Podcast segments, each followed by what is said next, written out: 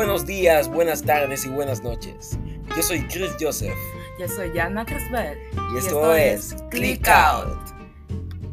En el día de hoy vamos a estar hablando acerca de un tema muy interesante. Es algo que a muchas madres les interesa, o eso creo yo. Vamos a estar hablando de cómo aprovechar las ofertas en el supermercado. Chris, ¿qué sabes acerca del tema? Bueno, hemos visto que las ofertas también están involucradas con los impuestos. Y si nos vamos más o menos a su origen, podemos ver que los impuestos no son más que cierto método que tiene el gobierno para así poder obtener el dinero a cambio para futuros proyectos y obras a realizar. Pero es importante tomar en cuenta que todo el dinero que nosotros gastamos e invertimos en ciertos productos son destinados a ellos. Por lo que al hacer una compra debemos tener esto siempre en cuenta para así poder hacer una compra más responsable. Wow, la verdad no sabía eso.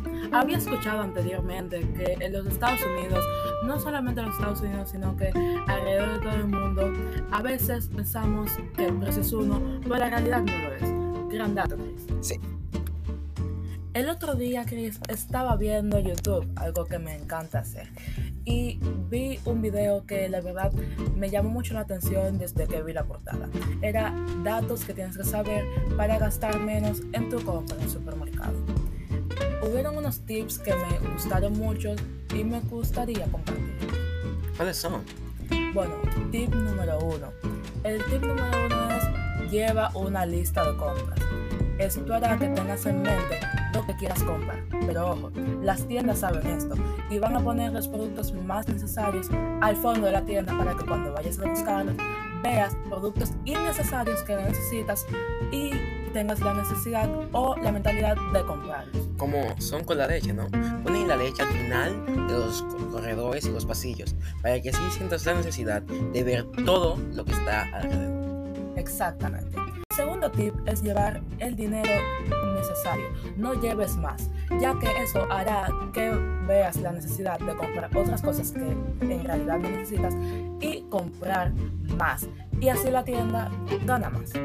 Exactamente, cuando llevas el dinero contado, no tienes un margen a gastar más.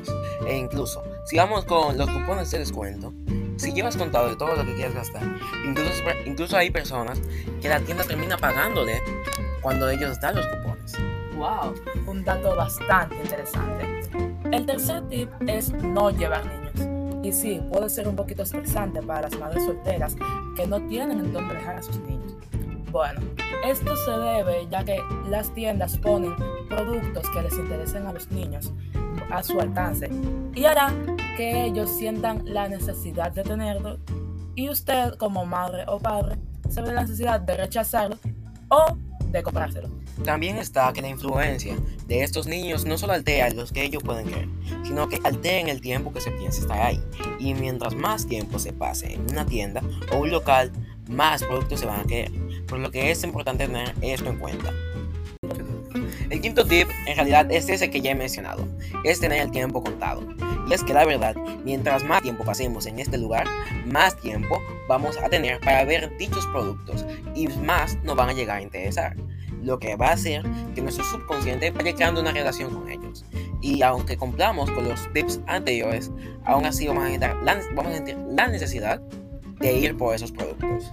Y es eso lo que causa que gastemos mucho más y que terminemos comprando cosas que no pensábamos comprar o siquiera que ni lleguemos a utilizar.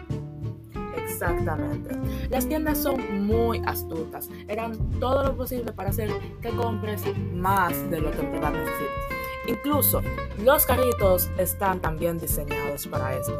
Normalmente las cosas más caras lo ubican en un lugar específico. Algunas tiendas en la derecha o la izquierda. Depende a la que vayas. Y hará que el carrito se vaya a la, eh, a la dirección opuesta y que así a ver al lugar donde están las cosas más caras y menos necesarias.